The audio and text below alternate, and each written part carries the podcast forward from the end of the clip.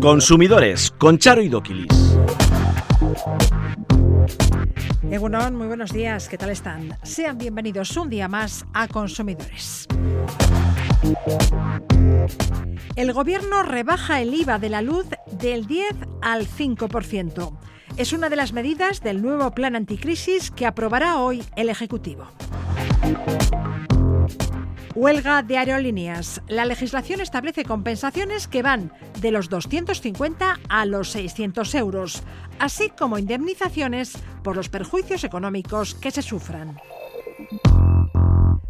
Las rebajas de verano 2022 ya están aquí. Evite caer en la trampa del consumo excesivo. Ya ha llegado el verano, se acercan las ansiadas vacaciones. Irache edita una guía para viajar sin problemas. Bruselas quiere vetar las importaciones de madera, café, carne, soja o cacao de zonas deforestadas. La comunidad científica demanda que se amplíe el listado de materias reguladas. ¿Qué llevan en la cartera? La documentación, el dinero y un montón de tarjetas. ¿El móvil sustituirá a los billeteros y monederos? Estos son algunos de los temas que abordamos a continuación en Consumidores.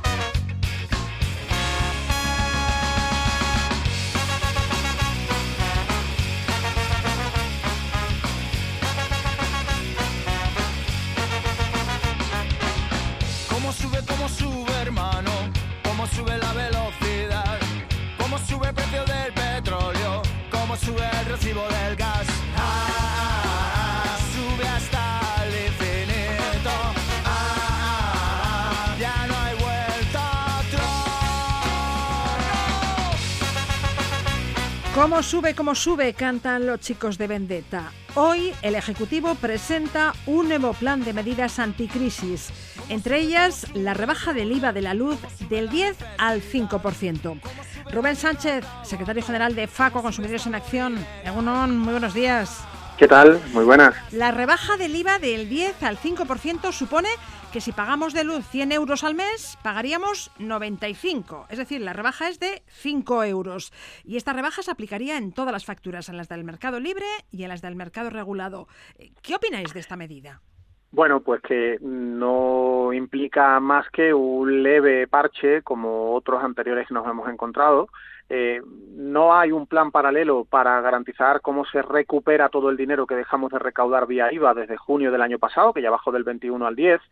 Los cargos del sistema también bajaron, es decir, toda la parte regulada, toda la parte que va a lo público o al sistema eléctrico se está recortando y en cambio los márgenes de las eléctricas no.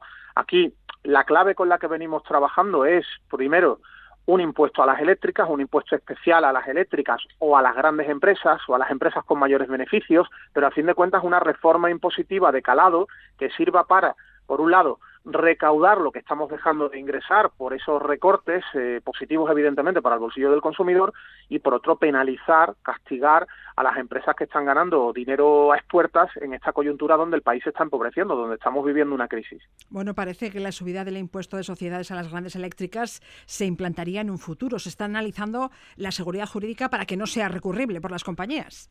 Bueno, todo, todo se va a hacer en un futuro y los consumidores pagamos en el presente unos precios absolutamente inflados eh, y ya tiempo ha tenido el gobierno para reflexionar cuándo y cómo se podía hacer. No nos creemos que ahora los juristas del gobierno no hayan tenido capacidad a lo largo del último año, de toda la legislatura, de analizar cómo se podían poner en marcha este tipo de medidas. Posponerlo todo no es positivo y proyecta una imagen bastante lamentable de cara a los ciudadanos. Otras de las medidas que se podrían aprobar hoy son la entrega de un cheque de 300 euros para las personas más golpeadas por la crisis y la reducción en un 50% de los precios del abono de transporte para así incentivar el uso del transporte público ante el aumento de los carburantes. ¿Qué opináis? Bueno, evidentemente, medidas positivas, el problema está en a quién se les destina. A gente demasiado pobre, a todo el mundo, aunque sea rico. Eh, es complicado buscar el equilibrio está claro que cuando se restringen las medidas en función de perfiles de ingresos, se hace más complejo también el trámite para acceder a ello y mucha gente se queda fuera. No es lo mismo decir todo el mundo tiene derecho a esto, porque todo el mundo lo va a pedir, a si usted cumple unos ciertos requisitos, pídalo. Ahí mucha gente se, se olvida, entre comillas, pero bueno, hay que buscar términos medios, hay que buscar equilibrios. Hay conflicto, ha habido conflicto entre los dos socios de gobierno sobre el alcance de las medidas, a ver qué es lo que ocurre. En unas horas conoceremos las medidas concretas que el Ejecutivo adopte para paliar las consecuencias de la inflación. Hablamos de otros asuntos. Los sindicatos de Ryanair, EasyJet, Air France y Transavia han convocado huelgas para los últimos días de junio y primeros de julio. Y Lufthansa y su filial de bajo coste Eurowings van a suprimir hasta 900 vuelos en julio. Muchos pasajeros desconocen que tienen derecho a una compensación económica si se cancela su vuelo. ¿A qué tenemos derecho si nuestro vuelo es cancelado? Tenemos derecho a recuperar el dinero o a que nos reubiquen en otro vuelo si es que nos viene bien, eh, la hora, el día del siguiente. Tenemos derecho a 250 euros, 400 o 600 de compensación económica directa. Eso va a depender de que tenga menos o más de mil kilómetros de recorrido el vuelo y sea o no intracomunitario y tenemos derecho a una indemnización por los daños y perjuicios que seamos capaces de acreditar. Si tenías entradas para mañana para un concierto y de repente por la cancelación ya lo pierdes y no te van a devolver el dinero de la entrada, es la aerolínea la que tendrá que asumir no solo el precio del billete ni la compensación, sino también esa entrada, esa noche de hotel que a lo mejor no te devuelven o solo te devuelven una parte, todo, todo lo que sea perjuicio económico sufrido. Ya, estaría bien que se informara de esos derechos en los paneles informativos de los aeropuertos. ¿eh? Es lo que estamos planteando, por un lado, que deberíamos tener inspectores del Ministerio de Transportes en todos los aeropuertos vigilando si las aerolíneas cumplen la obligación de informar a los pasajeros de ese derecho a recibir la compensación económica, por ejemplo, por la cancelación por huelga, cosa que no se cumple y cosa que si no se vigila no se sanciona el incumplimiento. Y por otro lado, no es tan difícil garantizar que la gente sepa que puede reclamar la compensación si, por ejemplo, en el panel informativo de los vuelos que va a coger el usuario y de repente aparece uno como cancelado, pues vaya parpadeando un mensaje que diga tiene usted derecho a compensación de 250 euros más posibles daños y perjuicios. Eso cabe perfectamente en el rótulo. Es un protocolo que pondría a poner en marcha el gobierno, al menos en los aeropuertos españoles, con AENA, y que todo, todo es voluntad política. Rubén, eh, ¿qué hacemos si las aerolíneas hacen oídos sordos a nuestras reclamaciones? Si no nos pagan esa compensación a la que tenemos derecho. Pues para eso tengo la vía como consumidor de, primero, ir a la AESA, Agencia Estatal de Seguridad Aérea, del Ministerio de Transportes. Además, desde hace un mes la AESA emite resoluciones vinculantes, es decir, que son de obligado cumplimiento. No solo se trata de explicarle a la aerolínea qué dice la ley y a qué tiene derecho el consumidor, sino de que como no lo cumpla, pues puede haber una sanción y en cualquier caso, también para eso estamos organizaciones de defensa del consumidor como FACUA, que en estos momentos, por desgracia, estamos tramitando multitud de reclamaciones ante la, dejación de las aerolíneas ante su negativa a pagar lo que corresponde al pasajero. Para acabar, quiero plantearte una duda respecto a lo sucedido el martes en Madrid con el concierto de Marc Anthony. Cientos de usuarios han denunciado que no pudieron entrar a tiempo al concierto celebrado en IFEMA por las kilométricas colas que se formaron en los accesos. Algunos entraron hasta con una hora de retraso. ¿Pueden pedir la devolución parcial de su entrada por el tiempo no disfrutado del concierto? Y si así es, ¿qué debo hacer? Bueno, eh, solo el hecho de disfrutar de menos tiempo de concierto del que tiene lugar ya podría darme lugar a, reclamar una compensación económica, una devolución de parte del precio de la entrada. Luego también había usuarios que se quejaban de que eh, la acústica era inaceptable, eso no era un concierto en condiciones.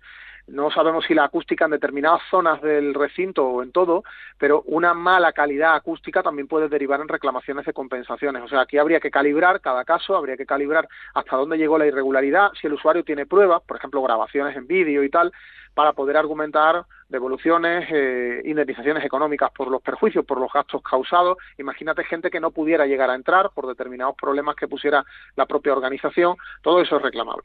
Rubén Sánchez, secretario general de FACO Consumidores en Acción, gracias por atendernos una semana más. A vosotros, un abrazo.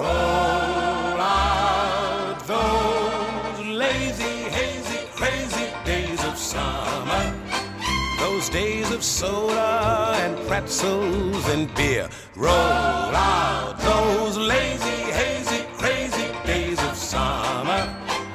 Dust off the sun and moon and sing a song of cheer. Just fill your basket full of sandwiches and weenies.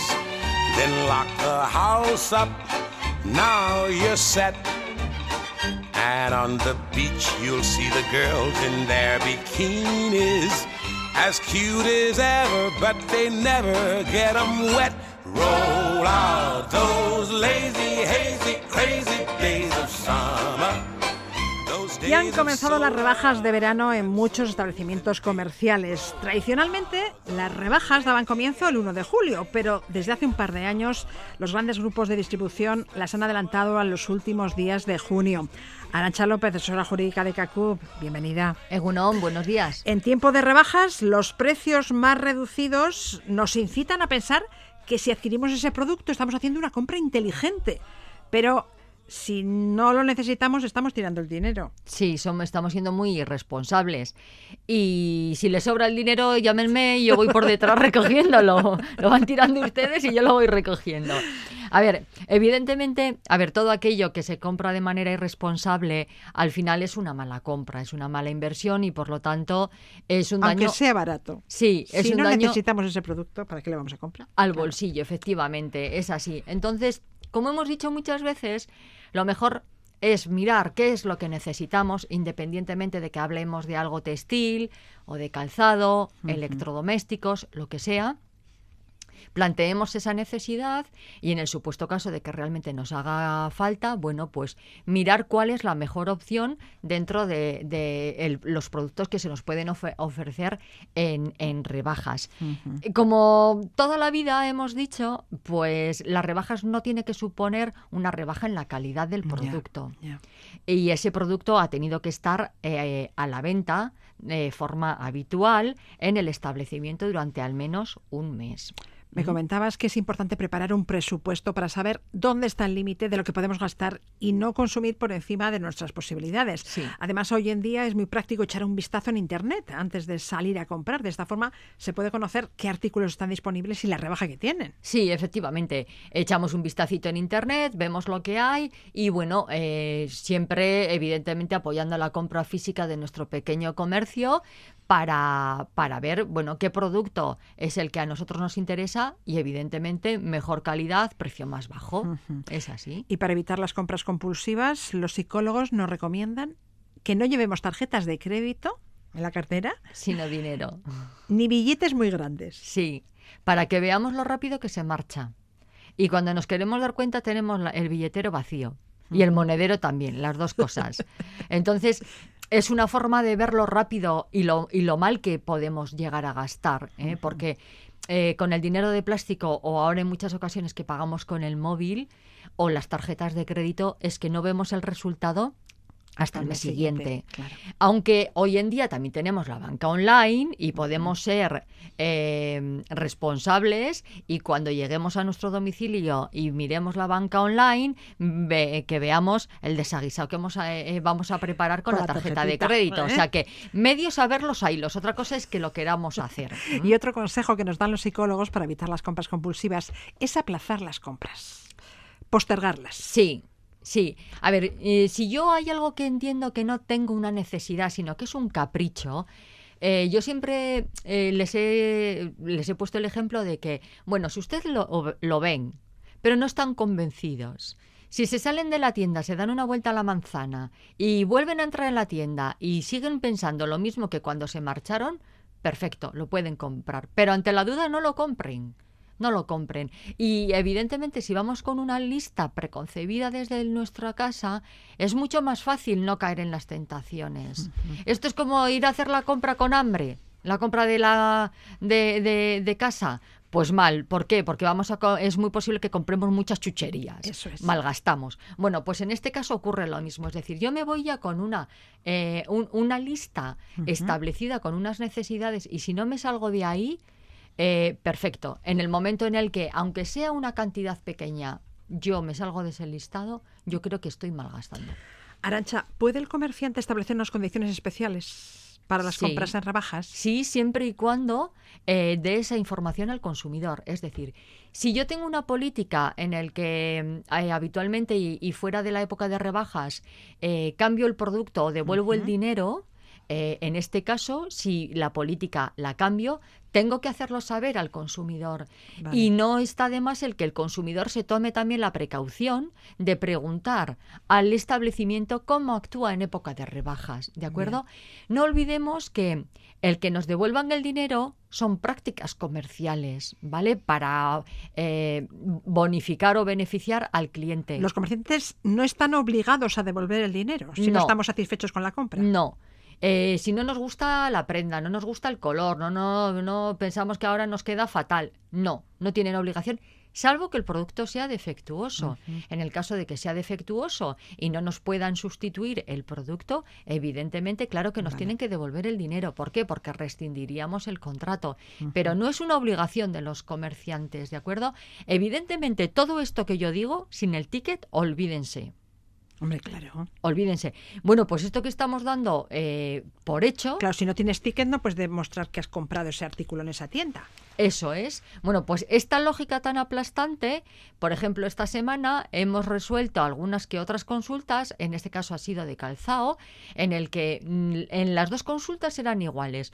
Un calzado comprado hace muy poquito tiempo, en el que las dos personas se habían deshecho del ticket, pago en metálico, es decir, no teníamos ni tan siquiera el resguardo de la tarjeta, y eh, el producto había sido defectuoso y ya en este caso se había despegado la suela de lo que era la parte la parte de arriba Sí, del, sí, del sí. calzado y claro el establecimiento comercial lo sentía muchísimo pero es que sin el ticket de compra no podía recepcionar ese artículo ¿por qué? pues porque ese artículo puede que se venda en otro establecimiento que se haya comprado en otro sitio y que evidentemente aunque es un producto que, que él asumía que, come- que él también comercializaba hay que eh, probar y acreditar la relación jurídica que existe entre el establecimiento y el consumidor final. Sí, claro, para poder ejercer el derecho de reclamación es importante exigir y guardar el ticket de compra. Sí, es, es que es fundamental el, el hacerlo. De la misma manera que, a ver, claro, si compramos, por ejemplo, electrodomésticos o cosas así, tenemos como, estamos como más mentalizados porque Sí. la factura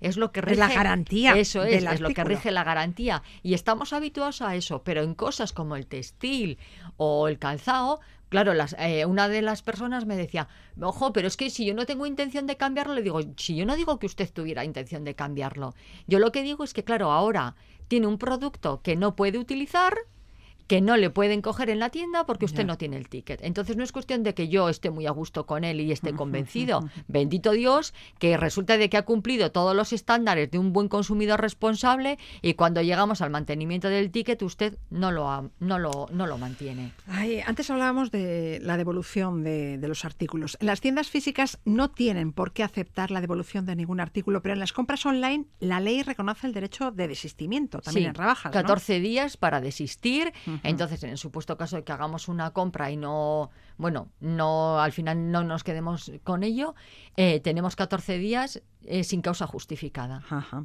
No tenemos por qué dar ninguna explicación. No, efectivamente. Eso sí, la entidad vendedora puede exigir que asumamos el coste de los gastos de de devolución gastos del de producto. ¿verdad? Sí, sí. Eh, lo que es el, el, el que vuelva a llegar eh, esa mercancía al establecimiento, sí, sí, sí, sí. Bueno, y en caso de que tengamos, no sé, cualquier incidencia, cualquier problema, hay que presentar una reclamación. Efectivamente. Los establecimientos tienen la obligación de exhibir las hojas de reclamaciones y en el caso de que tengamos cualquier problema, evidentemente solicitarlo.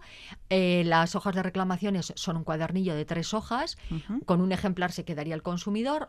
Otro se queda el establecimiento comercial y el tercero, eh, bien para depositarlo en la Administración Oportuna de Consumo, a, Asociación de Consumidores, para que se dé trámite a esa reclamación. Porque si ustedes no entregan esa hoja, no se da trámite a nada. Porque hay muchas veces que después de no sé cuánto tiempo la gente nos llama y dice, pero es que digo, ya, pero usted le ha dado trámite. ¿Cómo darle trámite? Digo, claro, usted tendrá su ejemplar y el que iría dirigido a la administración. Si usted no lo presenta en la administración o en la Claro. asociación de consumidores, Claro. nadie le podemos dar trámite porque el establecimiento comercial no le va a dar trámite a nada, es el consumidor. Entonces, claro, en las hojas de reclamaciones hay que terminar con el procedimiento de entrega para Hay que entregarlas en Conchumovide en este caso en las oficinas municipales de información al consumidor o en las o asociaciones en una asociación de consumidores. consumidores. Bien. Eso es. ¿Algo más que aportar? Pues eh, no, en principio yo creo que hemos dado un, un paseo por todas los, los, las, cuestiones más importantes. Eh, que hagan ustedes un listado, un presupuesto, que en el caso de compra mantengan ustedes los tickets, eh, que los descuentos tienen que aparecer en el precio bien con doble etiquetado o si es un descuento generalizado en la tienda no hace falta el doble etiquetado, pero sí eh, e indicar el porcentaje.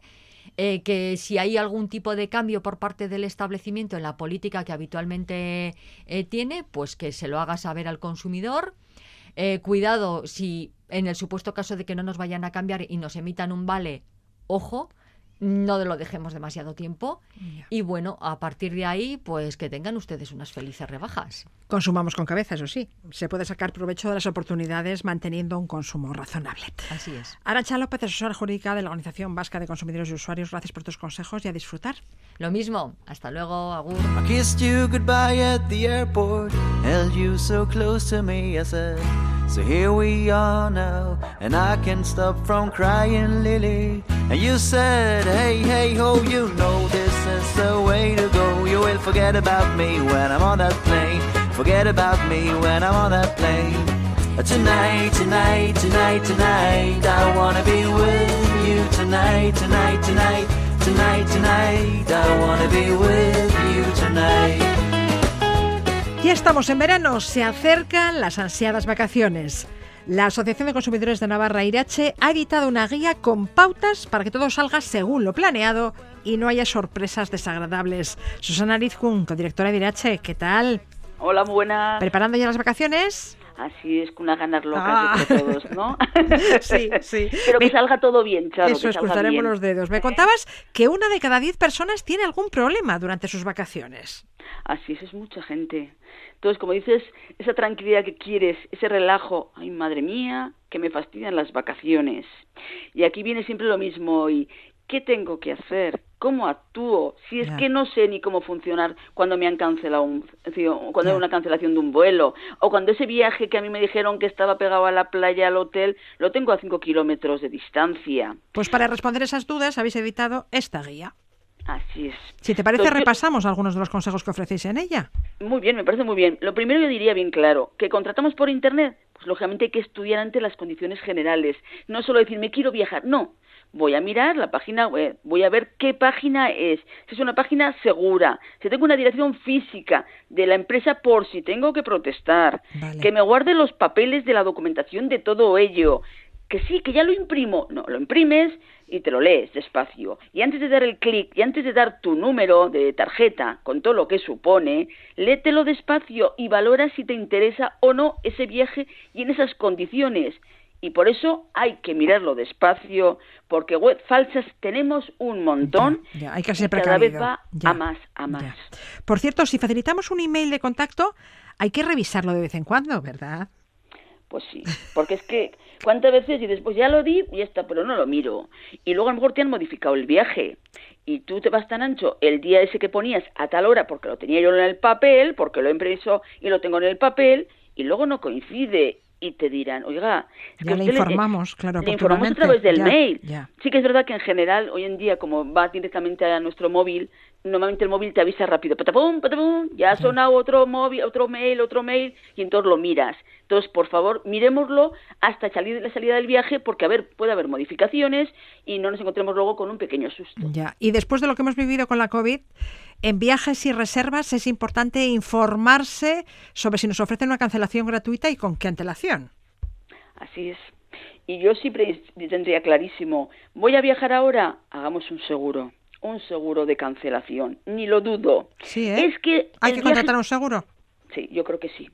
Cuesta poco dinero, son 30, 40 euros y te da una tranquilidad. Eso sí, que cubra, lógicamente, aparte de fuerza mayor, que cubra el tema del COVID. O sea, tenemos que leerlo, leerlo despacio, esa letra pequeña que lo indica en la propia póliza. Pero hay pólizas muy buenas hoy en día que nos cubren mucho. Entonces, aparte de que tengamos la posibilidad de esa cancelación gratuita en unos días determinados, yo, si es un viaje un poquito largo o si es un viaje con familia, más vale hacernos un seguro de viaje añadido, guardamos la póliza con nosotros, que no hace falta, pues fenomenal. ¿He perdido el dinero? Tampoco. tengo tranquilidad. Sí. Y si realmente necesito, tengo detrás una póliza que me va a cubrir mucho y me va a dar mucha seguridad y mucha tranquilidad a la hora de solucionarme los problemas que pueda tener detrás. Susana, si vamos a viajar al extranjero, debemos informarnos de la situación de salud pública del país del destino y los requisitos o documentos que nos pueden pedir a la entrada. Así es. ¿Eh? El tema, por ejemplo, de las vacunas correspondientes, que sí que es verdad que normalmente si vas a una agencia de viajes te lo informan, te lo dejan bien claro, pero cuando lo haces a través de Internet, pues tienes que manejártelas tú por tu cuenta solo. ¿eh? Y luego vamos a ver, no es lo mismo el ha- el hacer un viaje a nivel europeo, que todos tenemos nuestra tarjeta sanitaria europea, que la podemos pedir y que es gratuita. Si te la otra. envían en dos o tres días, ¿eh? Sí, Exacto. sí. Lo que pasa es que sí que hay hoy en día páginas, Charo, que te dan la opción de hacerlos ellos esa, esa tarjeta sanitaria, pero te cobran 40 y 50 euros por Ojo ello, al dato que es gratuita. Que es gratuita, pero si no entras en esas otras páginas, claro. Porque las otras páginas lo que te están diciendo es, en 24 horas vas a tener la tarjeta, pero a cambio te voy a cobrar un dinero, pues lo tomas o lo dejas. Pero sobre todo insistiría, seguro sanitario, pues al final, si estás en, a nivel europeo, no lo necesitas. Pero ¿y si te vas fuera de Europa? Más vale un seguro sanitario de asistencia médica completo, por si acaso. Vale. Y si viajamos fuera de la Unión Europea, consultemos también las tarifas que nos van a aplicar si llamamos o usamos Internet a través de nuestro móvil. Esa es otra también, porque si no te puedes pe- pegar un susto, pero terrible. La cantidad de ciudadanos que nos hemos encontrado con que a nivel extranjero han pensado que, mm, bueno, les cubría igual, exactamente igual que a nivel europeo, y se han encontrado con unas facturas de 200, 300, 400 euros. Vaya susto que te pegas. Pues sí. Entonces, bueno, es fácil. Tú hablas con tu compañera y dices, mire, voy a irme a Estados Unidos. ¿Qué tipo de contrato tengo que tener con ustedes para que me pueda cubrir las llamadas?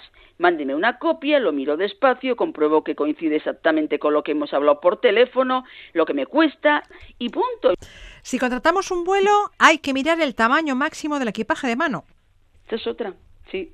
Porque a veces dices, bueno, vamos a haber cogido un vuelo que es barato. Uy, qué bien, qué fácil. Y luego, pues bueno, pues llegaba allá te dicen, oiga, que usted tiene aquí una maleta pues con 18 kilos o 20 kilos. Y que el vuelo que usted tiene no está cubierto la, la maleta. O sea, la maleta que usted tiene que llevar ahora tiene que pasar por facturación y usted va a pagar 60, 70 euros por ello. Y te quedas con una cara como diciendo, ay, va, o sea, el ahorro que me pega por un lado lo estoy pagando por el otro, a lo mejor hasta más. Entonces, para eso, cuando tú entras realmente a coger ese vuelo, tienes que mirarlo despacio, si está incluida la maleta, qué tamaño de maleta, qué volumen, qué peso, y o si solo es maleta de mano, y si es de mano, qué peso también puede tener máximo para llevarlo conmigo en el avión. Porque eso hay que controlarlo, porque si no, lo acabaremos pagando, o nos dirán, como conozco casos en los que te dicen, oye, que estos botes, por ejemplo, son grandes cuando tienen que ser más pequeñitos de tamaño, y entonces aquí se quedan en tierra, y dices, oye, que son mis cremas buenas, ah, pues usted verá, cremas o usted, usted mismo. Ya. Y ahí pasa eso. No pueden ser superiores a 100 mililitros. Sí, creo mililitros. Sí, sí, exacto. sí, sí. Y si son más grandes, pues realmente se van a quedar en tierra. ¿eh? Cremas que a lo mejor son muy buenas para la piel, etcétera, y que te han costado dinero. Entonces, para eso tienes que controlarlo y llevar lo que tienes que llevar. Y para eso te tienes que informar antes de realizar un viaje en avión, teniendo claro que se funciona distinto que cuando tren, que autobuses, y lógicamente no es lo mismo a nivel europeo que fuera de Europa, que todavía estás menos protegido, no tienes unos seguros, y entonces para eso más vale tener un seguro añadido de viaje que te cubra un montón de cosas, pero con una información clara de lo que me va a costar y lo que me va a cubrir y una copia de esa póliza. Bien. Susana, si alquilamos una vivienda y nos piden un adelanto, ¿pagamos? ¿Cómo evitamos que nos timen? Eh, vamos a ver, el tema es lo de siempre. ¿A quién lo contratas? ¿Cómo lo contratas? ¿A un particular? Pues yo ahí diría, mamá mía, qué complicado, porque es, lo típico, ¿eh? De alquilo un apartamento, va, pero como lo vi en el periódico, un anuncio, pues ya está, lo he alquilado y luego me he encontrado que he llegado allá y me decían que el, que el apartamento estaba pegado al mar y está a 5 kilómetros. Me decían que el apartamento tenía tres habitaciones y solo tiene una. Y estamos no sé cuántas Y si está el apartamento, Y si está, exacto. Porque a lo mejor llegas allá y no hay ni apartamento. Entonces dices, ¿qué seguridad me dan? Pues ninguna muchas veces. Entonces yo a veces diría, ¿por qué no lo contrata usted a través de alguna agencia de viajes? que le dará más tranquilidad y más seguridad. Y tendrá usted un documento por escrito de un apartamento alquilado en tal sitio. Es que a mí lo del periódico de que es a un apartamento que lo alquilo, pues o bien te mandan por escrito exactamente en qué consiste, con fotos y todo, y si puedes, acudes antes a verlo, pero claro, si no puedes acudir, pues luego te encuentras con un posible susto, que es pagado todo el dinero por adelantado, no coincide para nada, si lo tengo como tú dices, y luego a ver cómo reclamo todo ello a un propietario, a un dueño de una casa, que la única manera es vía judicial adelante y sin pruebas. Quiero alquilar un coche. ¿Algún consejo? Pues yo si quiero alquilar un coche, lo tengo claro. Me voy, por ejemplo, a Canarias porque dices, uy, qué bien, me voy a Canarias, a Ibiza, allá necesito un cochecito pequeño, ¿qué es lo que tengo que hacer? En el momento, aparte de pedir presupuesto de qué me puede costar eh, lo que es el, bueno, pues el propio coche durante una serie de días, el tamaño del coche, etcétera, lo miro despacio ese coche, lo reviso, compruebo si tiene algún golpe. Si tiene algún golpe lo pongo reflejado en el contrato. Tiene un golpe en la zona derecha, en la izquierda, en la parte de delante, en la parte de atrás. O sea, porque es que hay que tenerlo claro. Si tú pones que el coche está en perfectas condiciones, si tú firmas y ¡pum! Perfecto. Y luego llega la vuelta, lo devuelves y dices, vamos a ver que el coche está igual. No, no, aquí tiene un golpe. Y entonces ya está. Como te han cogido la tarjeta con una reserva, luego te quieren sacar X dinero y luego cómo puedes demostrar que ese coche el golpe lo tenía anterior. Si tú has firmado de que el coche estaba en perfectas condiciones. Claro, que de general no hay problemas, pero hasta que los hay y a como Irache no nos viene lo bueno, sino viene lo malo, lo vemos continuamente. Entonces, Hay que prevenir. Más nos vale. Hay que prevenir, prevenir, exacto. Eso es. ¿eh? Y tanto si contratamos el viaje en Internet como si lo hacemos en una agencia de viajes, debemos conservar toda la documentación. Hombre, yo tendría claro, todo eso por escrito siempre. Si es a través de agencia de viajes, el viaje combinado, tengamos claro que es la estancia más el desplazamiento, tenemos derecho a un contrato por escrito muy detallado que indique exactamente la estancia donde es, fechas concretas de ida, fecha de vuelta, tipo de hotel, si es media pensión, pensión completa, qué estrellas tiene, o sea, todo lo más detallado posible. Si luego llegado a tu destino te encuentras con que ese contrato que firmaste no coincide realmente con lo que estás viendo allá, sacas unas fotos de ello, rellenas una hoja de reclamaciones si te dan opción en el propio hotel, si hace falta pones una denuncia pertinente en la propia policía o en turismo de la zona y luego lógicamente se podrá exigir responsabilidades. Pero sobre todo insistiría, si usted se encuentra con un overbooking, que puede pasar también, que no es tan extraño, llegado a mi destino, el hotel me dicen que no hay habitación porque está todo completo y usted lo ha pagado y tiene el justificante que demuestra ello, tiene derecho a un hotel de categoría igual o superior en la misma zona. ¿Que no nos lo admiten? Pues es el momento de dejar constancia por escrito cómo tienes derecho a esa reserva, cómo no te lo conceden, y lo dejas constancia por escrito, te quedas con una copia sellada por el hotel, te buscas un hotel por tu cuenta y luego podemos exigir a la vuelta responsabilidades. Ojalá no surja ningún problema y podamos disfrutar de unas vacaciones sin contratiempos. Susana Rizkun, directora adjunta de la Asociación de Consumidores de Navarra Irache, mil gracias por atendernos una semana más. De nada y felices vacaciones a todos, disfrutemos, pero estemos un poco al tanto por si acaso, que más vale prevenir que lamentar. Consumidores arroba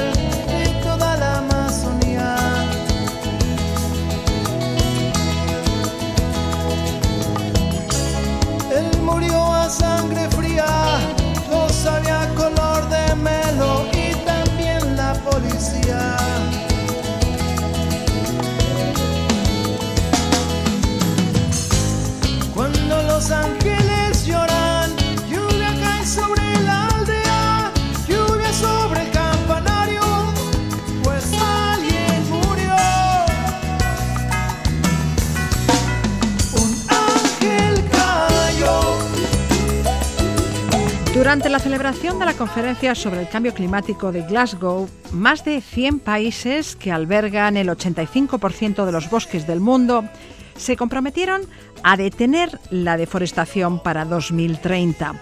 Pero la preservación y protección de los bosques no es solo asunto de Brasil o Canadá, que albergan algunos de los bosques más grandes.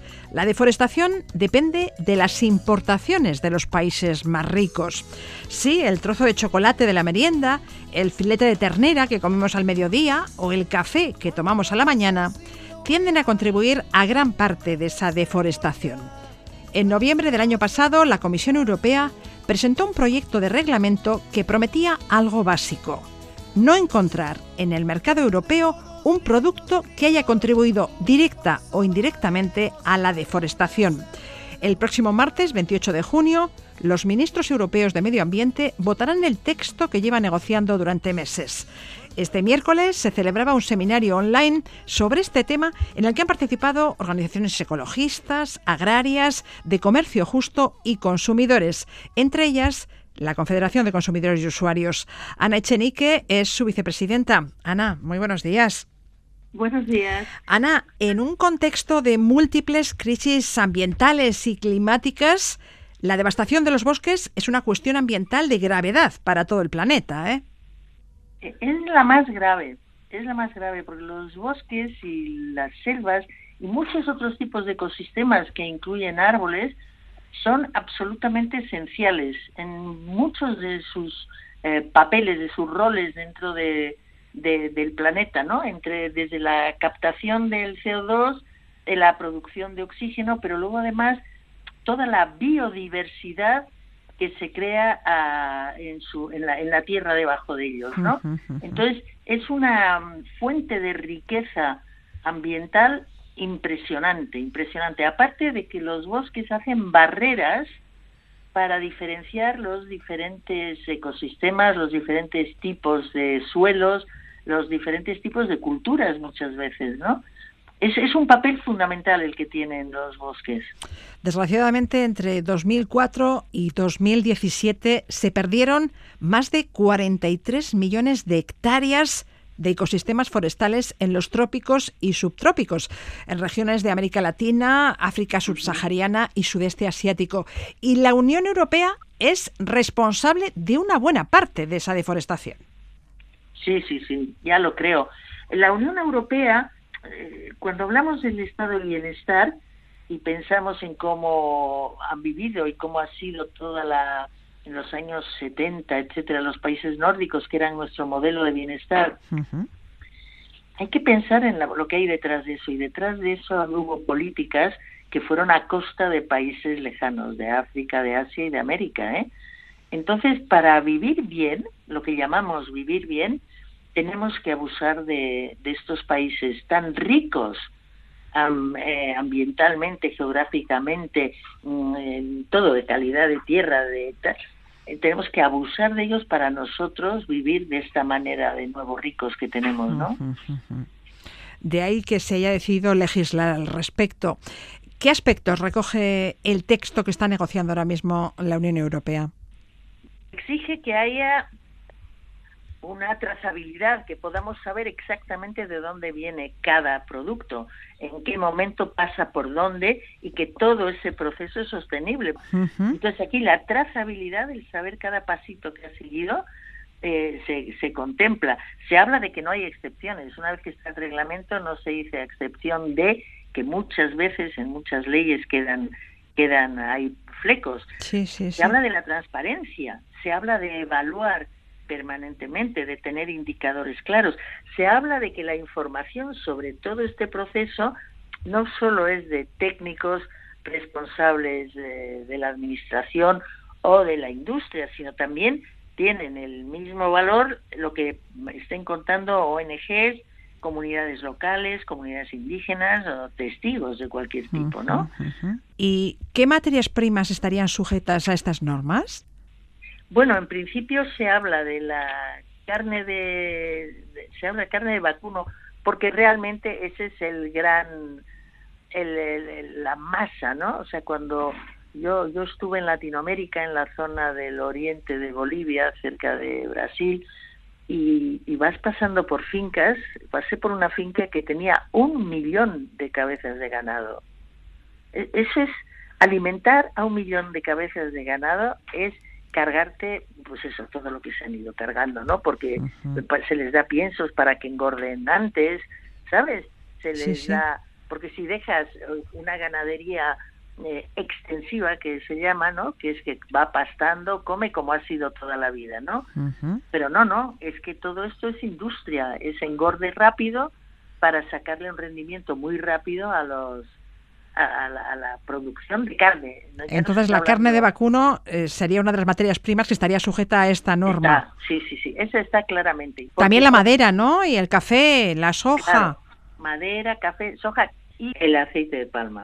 Bueno, ¿y qué os parece ese reglamento que se está negociando a las asociaciones ecologistas de consumidores y de comercio justo?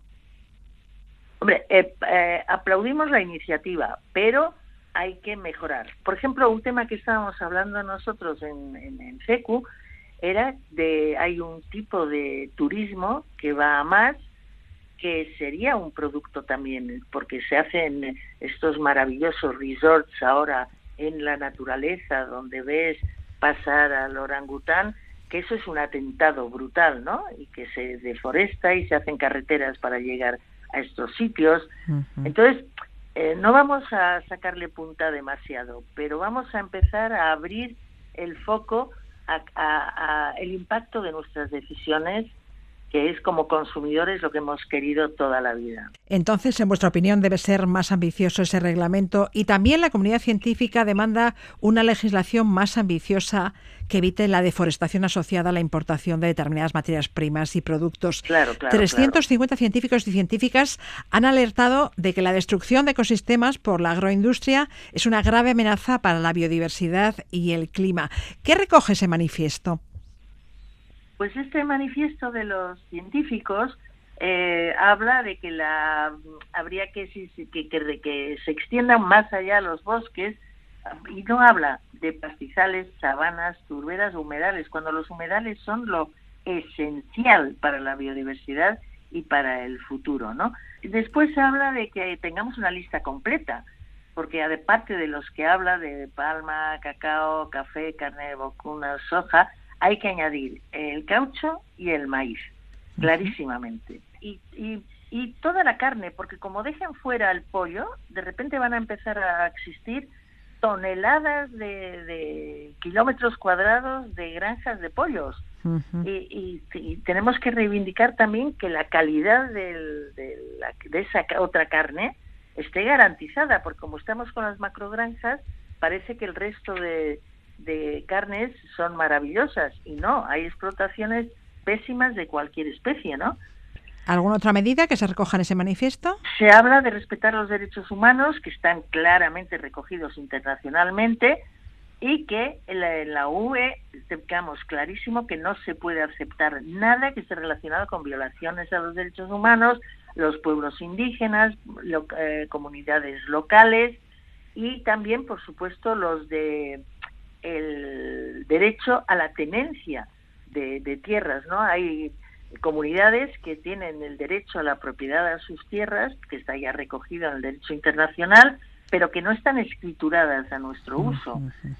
Así pues, se pide que la protección se extienda no solo a los bosques, sino también a pastizales, sabanas y humedales, que se incorporen al listado de materias primas reguladas el caucho, el maíz y toda la ganadería, y que se incluya la protección de los derechos humanos, en particular la de las poblaciones indígenas y locales. Pues ya veremos si estas demandas de la comunidad científica pueden con la presión de la industria, el comercio y la agricultura. Ana Echenique, vicepresidenta de la Confederación de Consumidores y usuarios, CECU, mil gracias.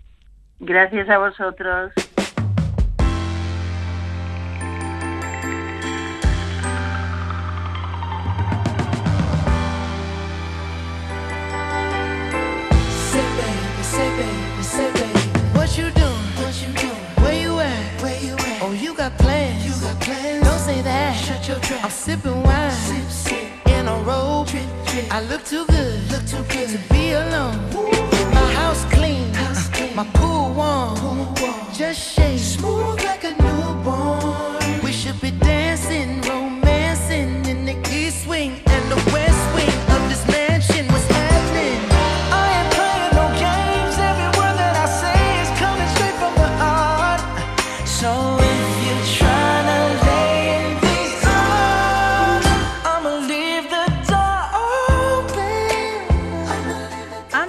Salir de casa, conviene comprobar si llevamos todo, las llaves, el móvil y la cartera. Aunque hoy en día podríamos prescindir del billetero, las tarjetas bancarias, las de fidelización, la tarjeta sanitaria e incluso el carnet de conducir se pueden llevar digitalizados en el teléfono. Iruri Kenner, Eunon. ¿Qué tal, Eunon? Es el fin de las carteras y de los billeteros. Bueno, pues eh, hoy, hoy todavía no, pero estamos muy, muy cerca de que nos podamos olvidar de llevar la cartera, el billetero también en el bolso, en el bolsillo y de las tarjetas de plástico, que ya es verdad que cada vez se utilizan menos. Antes igual sí que usábamos más, ¿no?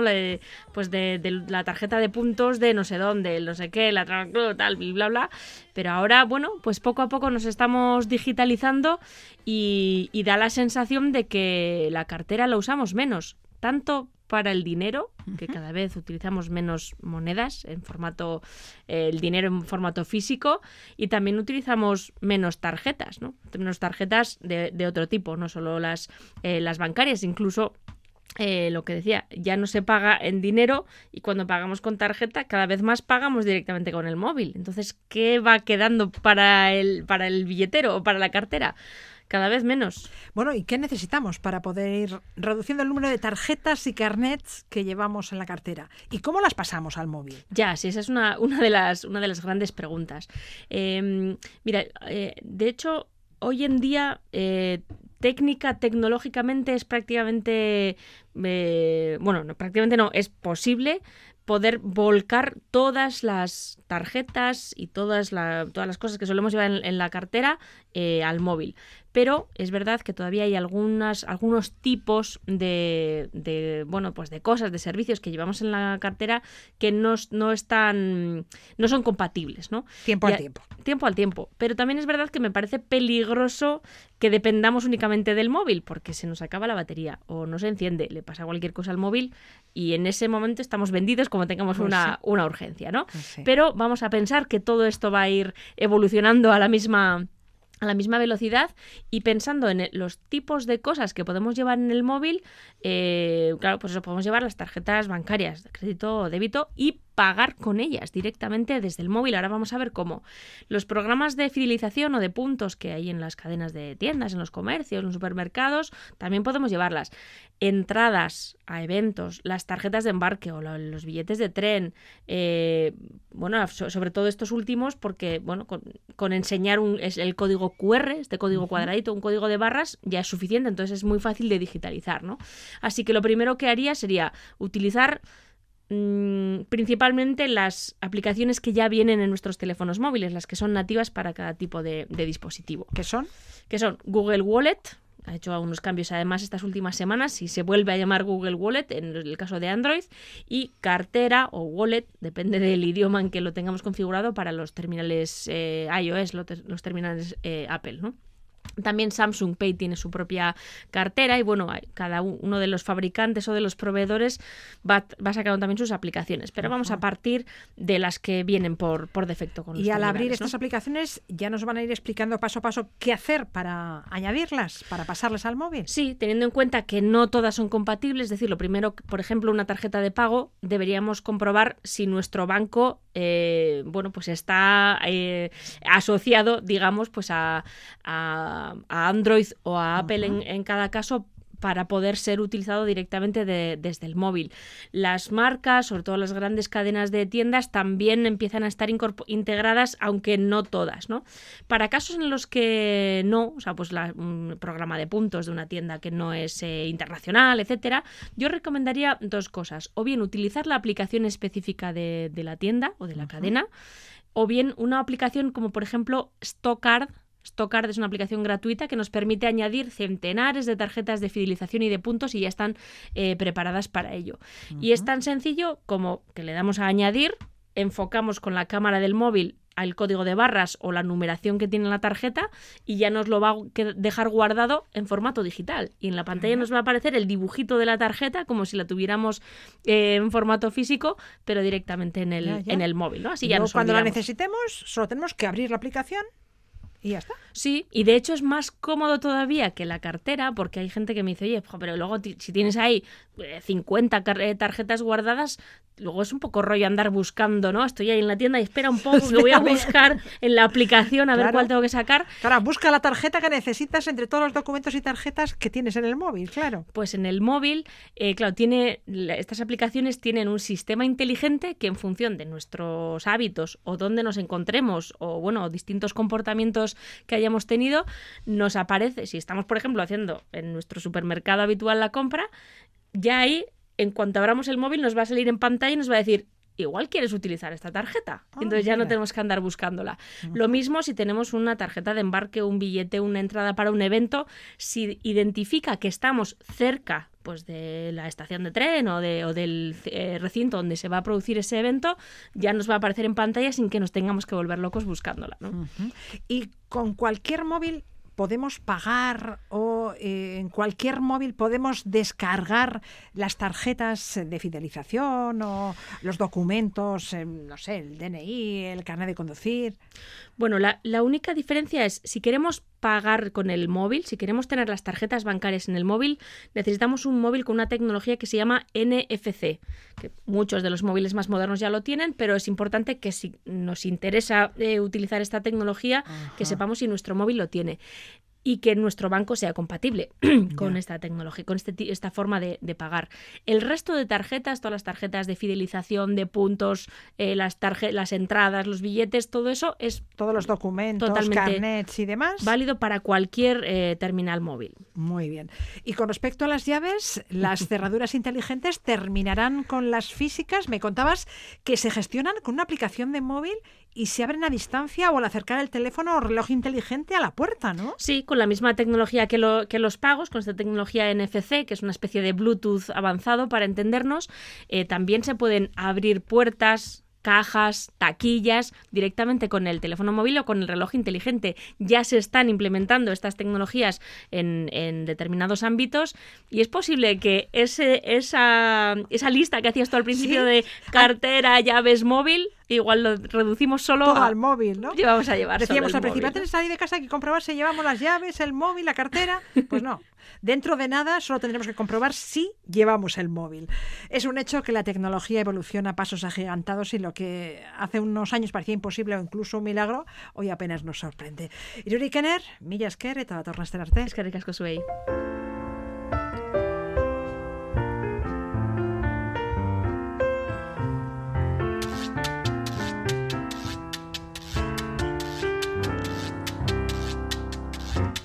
De La Habana hasta aquí hay una corriente que a mí me llama.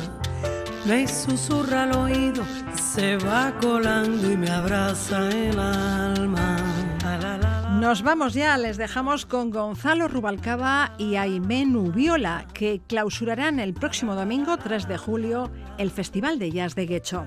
Retorna a estrenarte Ondo Izan. De La Habana hasta aquí hay una corriente que a mí me llama. Con sabor a tabaco, a son montuno, a ron y guayaba. A la la la